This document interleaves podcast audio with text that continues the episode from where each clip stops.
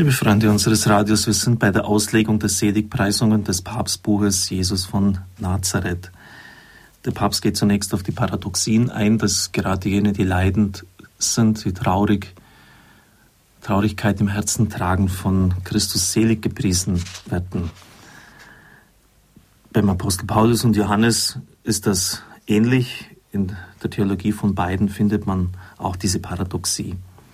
Die Seligpreisungen drücken aus, was Jüngerschaft bedeutet. Sie werden umso konkreter und realer, je vollständiger die Hingabe an den Dienst des Jüngers ist, wie man es bei Paulus exemplarisch erleben kann. Es ist also nicht nur reine Theorie, sondern es wird angesagt, dass im Leben und Leiden des Jüngers auch die geheimnisvolle Freude sein wird. So wird zweitfalls, ein zweites deutlich der christologische Charakter der Seligpreisungen. Der Jünger ist an das Geheimnis Christi gebunden. Denn wenn nicht mehr er lebt, sondern Christus in ihm lebt, dann wird auch er in dieses Geheimnis hineingezogen werden. Die Seligpreisungen sind Umsetzung von Kreuz und Auferstehung in die Jüngerexistenz, schreibt der Papst. Sie gelten für die Jünger, weil sie alle zuerst urbildlich in Christus selbst verwirklicht sind. Und das führt er dann sehr schön aus. Gerade wenn man den Matthäus-Text aufmerksam liest, wird man inne, dass die Seligpreisungen eine verhüllte innere Biografie Jesus sind. Wie ein Porträt seiner Gestalt. Er ist doch jener, der keinen Haupt, keinen Ort hat, wo er sein müdes Haupt hinlegen kann. Und somit der wahrhaft Arme. Er kann von sich sagen, kommt zu mir, denn ich bin sanftmütig und demütig von Herzen. Er ist der wahrhaft Sanftmütige. Er ist, der reinen Herzens ist und daher immerfort Gott schaut. Er ist der Friedensstiften. Er ist der um Gottes Willen Leidende. In den Seligpreisungen erscheint das Geheimnis Christi selbst und sie rufen uns in die Gemeinschaft mit Christus hinein. Es ist also ein verborgener christologischer Charakter in diesen Seligpreisungen. Und somit sind sie auch Wegweisung für die Kirche, die in ihnen ihr Maßbild erkennen muss. Wegweisungen für die Nachfolge für jeden Einzelnen von uns. Dann geht der Papst auf die erste Seligpreisung ein. Das viel umrätselte Wort Armen. In der einerlei Übersetzung hat man das im Geiste weggelassen. Das ist natürlich gravierend. Ich kann nicht einfach eine interpretierende Übersetzung hier liefern. Es steht dort, selig sind die Armen im Geiste. Und das ist wichtig. In den Qumran-Rollen ist die Selbstbezeichnung der frommen Armen, Arme der Gnade die Armen deiner Erlösung oder einfach die Armen. Mit dieser Selbstbezeichnung wird das Bewusstsein ausgedrückt, das wahre Israel zu sein. Sie meinen in der Tradition Israels tief verwurzelt zu sein. Zur Zeit der Eroberung Judäas durch die Babylonier, das war im 6. Jahrhundert vor Christus, mussten 90 Prozent der Judäer zu den Armen gerechnet werden. Aufgrund der persischen Steuerpolitik war nach dem Exil erneut eine dramatische Armutssituation gegeben. Die alte Vision, dass es dem Gerechten gut geht und dass Armut Folge schlechten Lebens sei, also der Tun-Ergehenszusammenhang, brach damit zusammen. Wenn breite Schichten der Bevölkerung 90 Prozent in der Armut leben, dann kann es nicht sein, dass 90 Prozent der Leute schlecht sind. Und wahrscheinlich ist auch in dieser Zeit das Buch Job zu datieren, wo er dann genau diese Dramatik aufbricht. Der Mann, der sich nichts zu Schulden kommen lässt, erlebt ein Unglück nach dem anderen. Und genau in dieser Situation hinein erfolgt dann die Antwort. Auch das Kohelet-Buch dürfte in dieser Zeit dann abgefasst worden sein, noch etliche Psalmen. Man erkennt, dass die Armen in ihrer Demut Gottes Herzen besonders nahe stehen, im Hochmut, im Gegensatz zum Hochmut der Reichen, die nur auf sich selber bauen. In vielen Psalmen drückt sich die Frömmigkeit der Armen aus. Sie erkennen sich als das wahre Israel. Sie erleben die tiefe Zuwendung zur Güte Gottes. Und das ist dann die Vorbereitung auf jene Offenbarung hin, die dann in Christus gekommen ist, die für Christus die Tür aufgetan hat, schreibt der Papst. Maria und Josef, Simeon und Anna, Zacharias und Elisabeth, die Hirten von Bethlehem, die zwölf vom Herrn zur engsten Jüngerschaft gerufenen, gehören diesen Kreisen an die sich von den Pharisäern und Sadduzäern, aber auch trotz mancher seelischer Nähe von Qumran abheben. Sie sind es, in denen das Neue Testament beginnt. Das ist schon wichtig.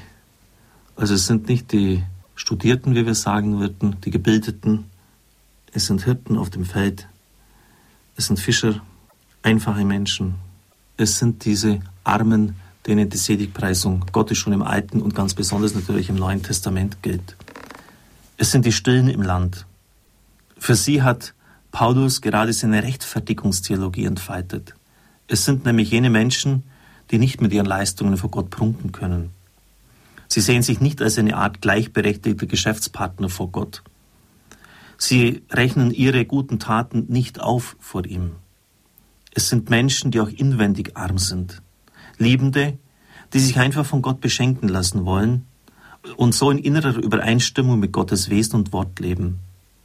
Das Wort der heiligen Therese von Lisieux, sie werde einmal mit leeren Händen vor Gott stehen und sie ihm offen hinhalten, beschreibt den Geist dieser armen Gottes.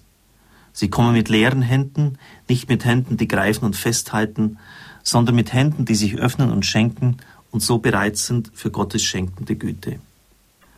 Deshalb gibt es auch keinen Gegensatz, wenn Matthäus von den Armen im Geiste spricht. Bei Lukas heißt es nur die Armen. Man hat dann auch hier wieder Gegensätze konstruiert, indem man gesagt hat, dass bei Lukas das ursprüngliche Wort des Herrn ist und Matthäus hat es dann vergeistigt, sodass ursprünglich nur die materiell Armen angesprochen worden seien. Wer das Lukas-Evangelium aufmerksam liest, schreibt der Papst, weiß ganz genau, dass gerade Lukas uns die Armen im Geiste vorstellt. Das war sozusagen die soziologische Gruppe, in der der irdische Weg Jesu und seine Botschaft den Anfang nehmen konnte. Und umgekehrt ist es klar, dass Matthäus ganz in Tradition der Psalmenfrömmigkeit äh, bleibt und somit die Vision des wahren Israels ausdrückt. Die Armut, von der die Rede ist, ist nie bloß eine bloß materielle. Die bloße materielle Armut rettet nicht. Das Herz der Nichtbesitzenden kann auch verhärtet, vergiftet, böse sein, inwendig voller Gier nach der Habe, Gott vergessend und nach äußerem Besitz sich verzehrend. Andererseits ist die Armut, von der geredet wird, auch nicht nur eine bloß geistige Haltung. Die Radikalität, die uns von vielen wahren Christen, angefangen vom Mönchsvater Antonius bis zu Franz von Assisi und den exemplarisch Armen unseres Jahrhunderts vorgelebt wurde und wird, ist nicht allen aufgetragen. Aber die Kirche braucht, um Gemeinschaft der Armen Jesu zu sein, immer wieder die großen Verzichtenden, Sie braucht die ihnen folgenden Gemeinschaften, die Armut und Einfachheit leben und so die Wahrheit der Seligpreisungen zeigen, um uns alle wach zu rütteln. Besitz als Dienst zu verstehen, sich der Kultur des Habens in einer Kultur der inneren Freiheit entgegenzustellen, ist auch unsere Aufgabe. Ich möchte es damit mal heute bewenden lassen. Der Papst wird das dann noch weiter aufgreifen. Diese Seligpreisung ist eben ganz grundlegend die Armen. Und sie steht nicht von ungefähr ganz am Anfang, weil Gott seinen Reichtum nur in offene Hände, wie der Papst es auch schön formuliert hat, Therese von Lisieux aufgreifend hineinlegen kann. Wenn Menschen mit ihrem Wissen und ihrer Bildung angefüllt sind, dann kann auch Gott hier nicht mehr durchdringen. Das ist ganz, ganz fundamental. Selig sind die Armen, im Geiste. Und das hat schon auch eine gewisse materielle Komponente in sich. Angesichts der Not dieser Welt sollte es nicht sein, dass wir Christen einen verschwenderischen Luxus an den Tag legen, der die Not der anderen Menschen ignoriert. Es segne und behüte sie der allmächtige und gütige Gott und vergelte ihnen alles, was sie für uns tun, der Vater, der Sohn und der Heilige Geist. Amen. Ich wünsche Ihnen einen gesegneten Tag.